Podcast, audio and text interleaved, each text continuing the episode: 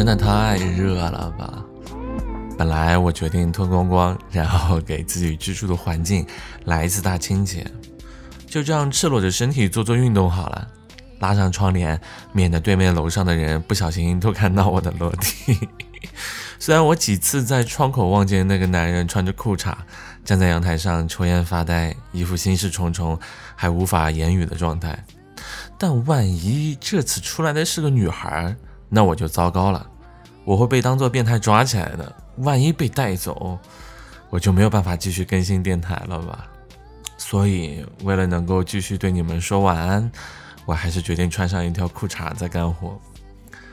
而结束了今天的大扫除活动之后，今晚我决定很负责任的告诉你们，其实做家务也是有好处的嘛，至少它能够让你住的地方变得更好，也能够让你的心情变得更好。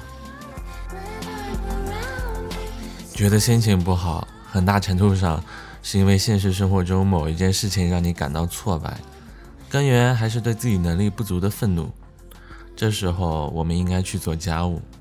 人就是没事儿的时候闲着，心情才容易烦闷呢。去把房间里的东西收一收，看看那些一直被闲置的物品都是什么。用一用吸尘器，它发出的噪音会让你暂时听不到外界的声音，反而更专注于自己内心的声音。拖地。要认真的拖，一尘不染是目标。拖完干干净净的房间，你会从心里发现自己不是一个废人，居然能把这件事情做到如此的好。洗碗不仅是洗餐具那么简单，还要把炉灶、厨房的墙壁、抽油烟机简单清洁，最后再尝试根据餐具的用途和大小分类放置，尽可能按照你想象的生活去安排他们的容身之所。用洗衣机洗完的衣服要认真的晾晒，不要随便皱巴巴的就挂起来，想办法让他们以最好的样子晾晒起来。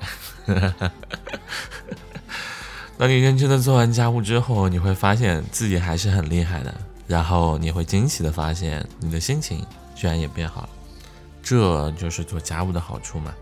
在北京的那两年，我也会时不时的把我家里的家具换一换位置。人需要的可能就是证明自己并非一无是处的活着吧，所以我们才会想着找个有成就感的工作，才会想和在乎自己的人在一起，这就是人的本质嘛。好啦，就在这里说完吧，晚安。